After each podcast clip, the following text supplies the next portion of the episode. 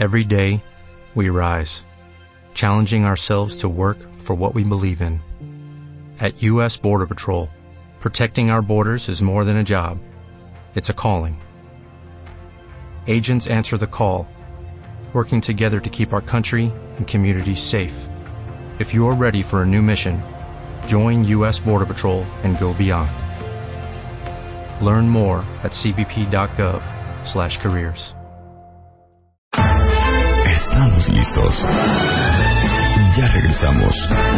Marta de Baile en W. Bueno, nuestro siguiente invitado aquí en el World Business Forum desde la Expo Bancomer, solo en W Radio, es Javier Salay Martín.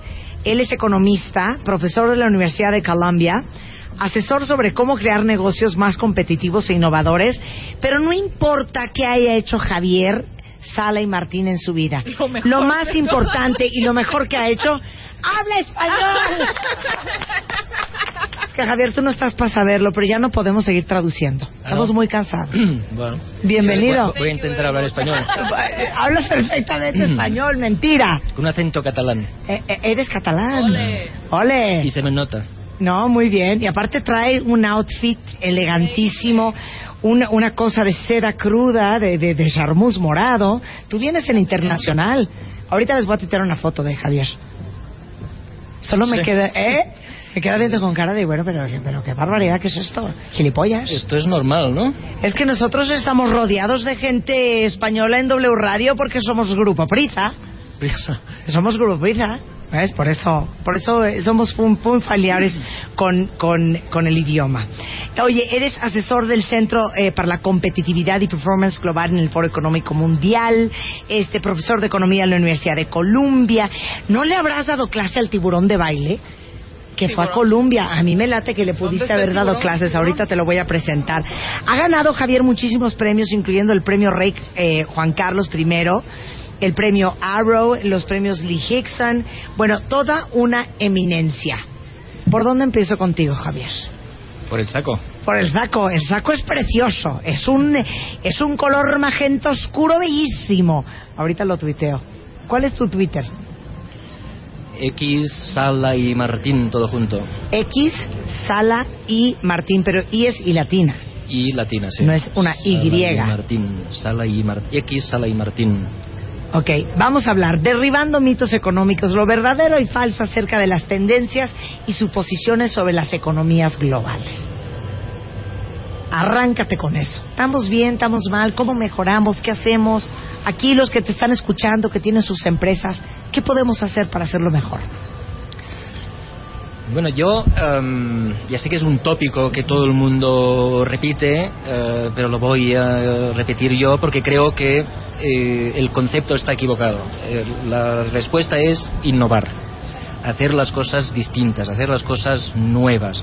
Ah, pero ah, para innovar, para innovar, eh, digamos, hay que ten- entender eh, de dónde vienen las ideas, eh, qué quiere decir innovar, qué representa innovar. Y por esto en el, en el fórum aquí he hablado, empezando hablando de fútbol. Eh, porque el fútbol es un deporte donde eh, hay gente que innova muchísimo, innova tácticas, donde todo el mundo ve las tácticas, donde todo el mundo se las copia al cabo de un partido, eh, y por lo tanto la única manera de sobrevivir en el mundo del fútbol, y he hablado del gran equipo del Barcelona del 2009-2010 de Pep Guardiola, eh, y eh, digamos la única manera de sobrevivir en ese mundo es eh, innovar, no bajar precios, no estrategias de marketing, no, no, solo hay que innovar, hay que cada partido Oye, si te vienes de director técnico de la selección, porque tenemos unos problemones aquí con el fútbol. Sí, ya lo vi, ya lo vi. Ya lo vi. Entonces, no es bajar precios, no es este eh, más marketing, más publicidad, es innovar. Claro. Pero ¿cómo innovas? Mira, fíjate que en, en el mundo, mm, en los últimos años, ha caído un enorme meteorito como el que, el, el que eliminó a los dinosaurios hace 165 millones de años. Am, el meteorito es que de repente eh, 4.000 millones de ciudadanos, el planeta Tierra tiene 7.000, de repente 4.000 millones de ciudadanos que eran pobres, de repente han decidido empezar a hacer lo mismo que hacíamos nosotros, lo mismo que hacíamos en Occidente, mm, textil, eh, automóviles, televisiones, etcétera, a mitad de precio y con una calidad muy superior. Estos 4.000 millones son los asiáticos, 1.300 millones de chinos, 1.200 millones de indios, coreanos, etcétera, etcétera, etcétera. Nos ha caído un tsunami y como pasó con los dinosaurios, las empresas que sean capaces de adaptarse a esto van a sobrevivir y las demás se van a hundir. Y la única manera de sobrevivir a esto es haciendo cosas distintas. No puedes hacer lo mismo que ellos a precio más barato y no puedes hacer lo mismo que ellos con más calidad.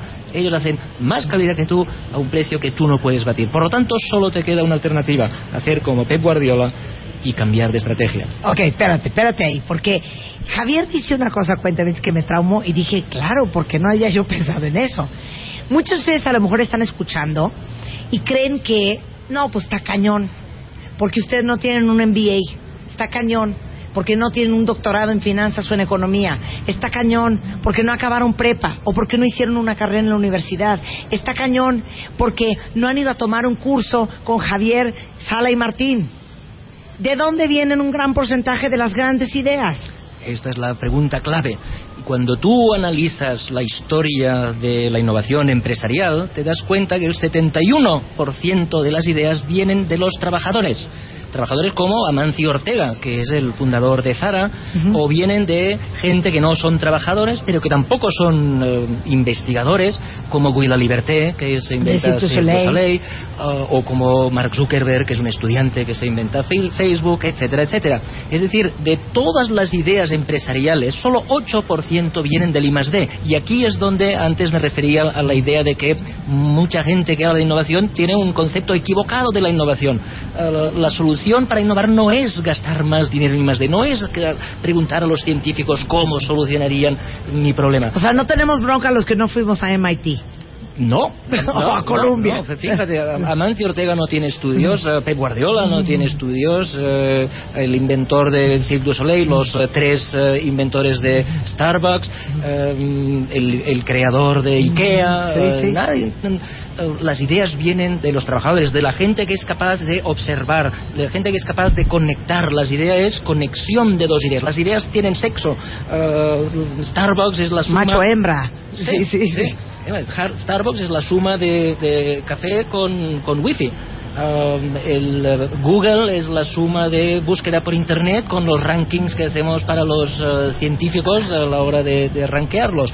Um, es decir, la gran mayoría de las ideas, es lo que Matt dice, eh, las ideas eh, son combinaciones de ideas, las ideas son cross-polinización de diferentes ideas. Eh, y por lo tanto hay que tener, digamos, los, trabajadores normales y corrientes tienen la misma capacidad de cross-polinizar, de tener ideas que los que han estudiado. De hecho, diría que incluso tienen más, porque cuando el actual sistema educativo lo que hace es la ultra especialización ¿eh? Los médicos no estudian antropología, y los antropólogos no estudian economía, y los economistas no estudian historia.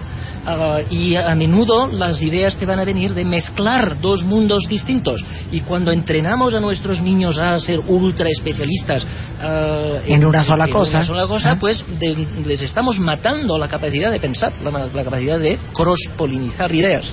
Ahora, tú dirías que la gente que es súper innovadora, todos estos hombres que has mencionado, ¿Es un talento con que uno nace o es un músculo que uno desarrolla, que unos tienen más que otros o que otros se atreven a desarrollar y a practicar más?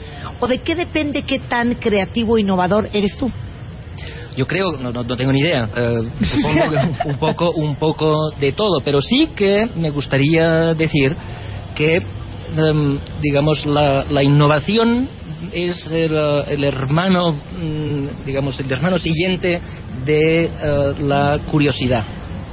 estaba pensando en una, en una sala de juntas, cuando haces brainstorming, siempre alguien dice, a ver, les va a parecer una estupidez lo que voy a decir, pero ahí va. O sea, como que nos da miedo pensar de manera anormal, salirnos de esa caja, pensar, eh, no, diferente, que hasta pedimos una disculpa. Es una falta de entrenamiento que tenemos y de confianza en uno mismo. Es una falta de entrenamiento, por esto la, la, la respuesta a tu pregunta es, yo supongo que hay gente con más talento, gente con menos talento, pero el talento se entrena. Y sobre todo la curiosidad, la curiosidad se mata. Fíjate que los niños tienen curiosidad. Los niños, el, el, niño típico mexicano cuando tiene tres años, todo el rato está preguntando por qué, por qué, por qué, por qué, hasta que el papá le dice cállate niño. Claro. Uh, y en el colegio pasa lo mismo. El niño que pregunta demasiado, el profesor le escribe una Sí. carta a la, a la Sí. mamá y dígale al niño que se calle porque no me deja avanzar. La curiosidad la tiene el niño. En cambio, cuando el niño llega a la universidad, cuando llega a la edad en la que yo le doy clase, nadie hace preguntas. ¿Dónde está toda esa curiosidad que tenían los niños? ¿Por qué el sistema educativo le ha matado la curiosidad? Ah, y por lo tanto, una de las cosas que tenemos que pensar los padres, los profesores, eh, los diseñadores de sistemas educativos es, um, digamos, el talento que existe y que es innato, sobre todo, sobre todo, no lo matemos. Um, y me parece que no estamos haciendo un buen trabajo en este sentido. ¿Cuál sería tu mejor consejo? Porque, ojo, eh, aunque, aunque hemos enfocado mucho las conversaciones de hoy al, tema empresarial, déjeme decirles una cosa, esto aplica para todos, porque tu vida es una empresa y tu familia es una empresa y tu chamba es tu propia empresa, aplica para todos. Para Entonces, ¿cuál sería tu mejor consejo, Javier? Para todos los que te están escuchando, que trabajan para grandes corporaciones o para pequeñas compañías, para los que son emprendedores, para los universitarios, ¿cómo potencializas tu capacidad de innovar? A ver, hay, hay muchísimos aspectos que uno que trabajar, pero si me obligas a decir uno y fácil, um, preguntad. Y no preguntad cualquier cosa, preguntad por qué. Porque así no asado. Correcto. A menudo, a menudo, mm, tú no sabes eh, por qué las cosas son así y cuando te intentas explicar a ti mismo por qué son así, te das cuenta de cómo puedes cambiar, de cómo puedes hacer las cosas distintas. Um, una de las grandes invenciones de- empresariales de los últimos tiempos es Zara. Zara está en el mundo de la moda, donde desde, desde, desde los años 20, desde, Christian Dior, que se inventó el prêt-à-porter, hasta Zara, básicamente había dos colecciones al año, primavera-verano y eh, Otoño-invierno. otoño-invierno, dos. Y Amancio Ortega se pregunta, ¿por qué?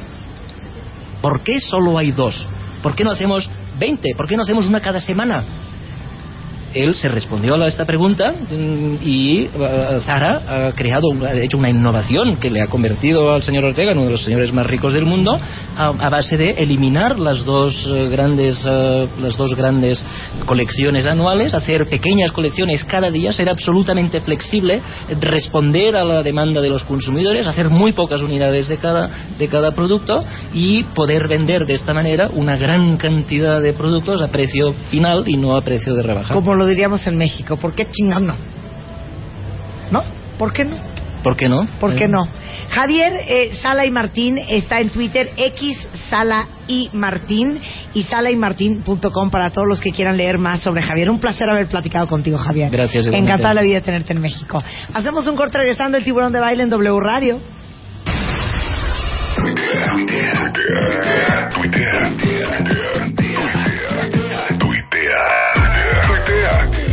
Tuitea, tuitea, tuitea. Arroba Marta de Baile. Tuitea. Arroba Marta de Baile. Marta de Baile en W.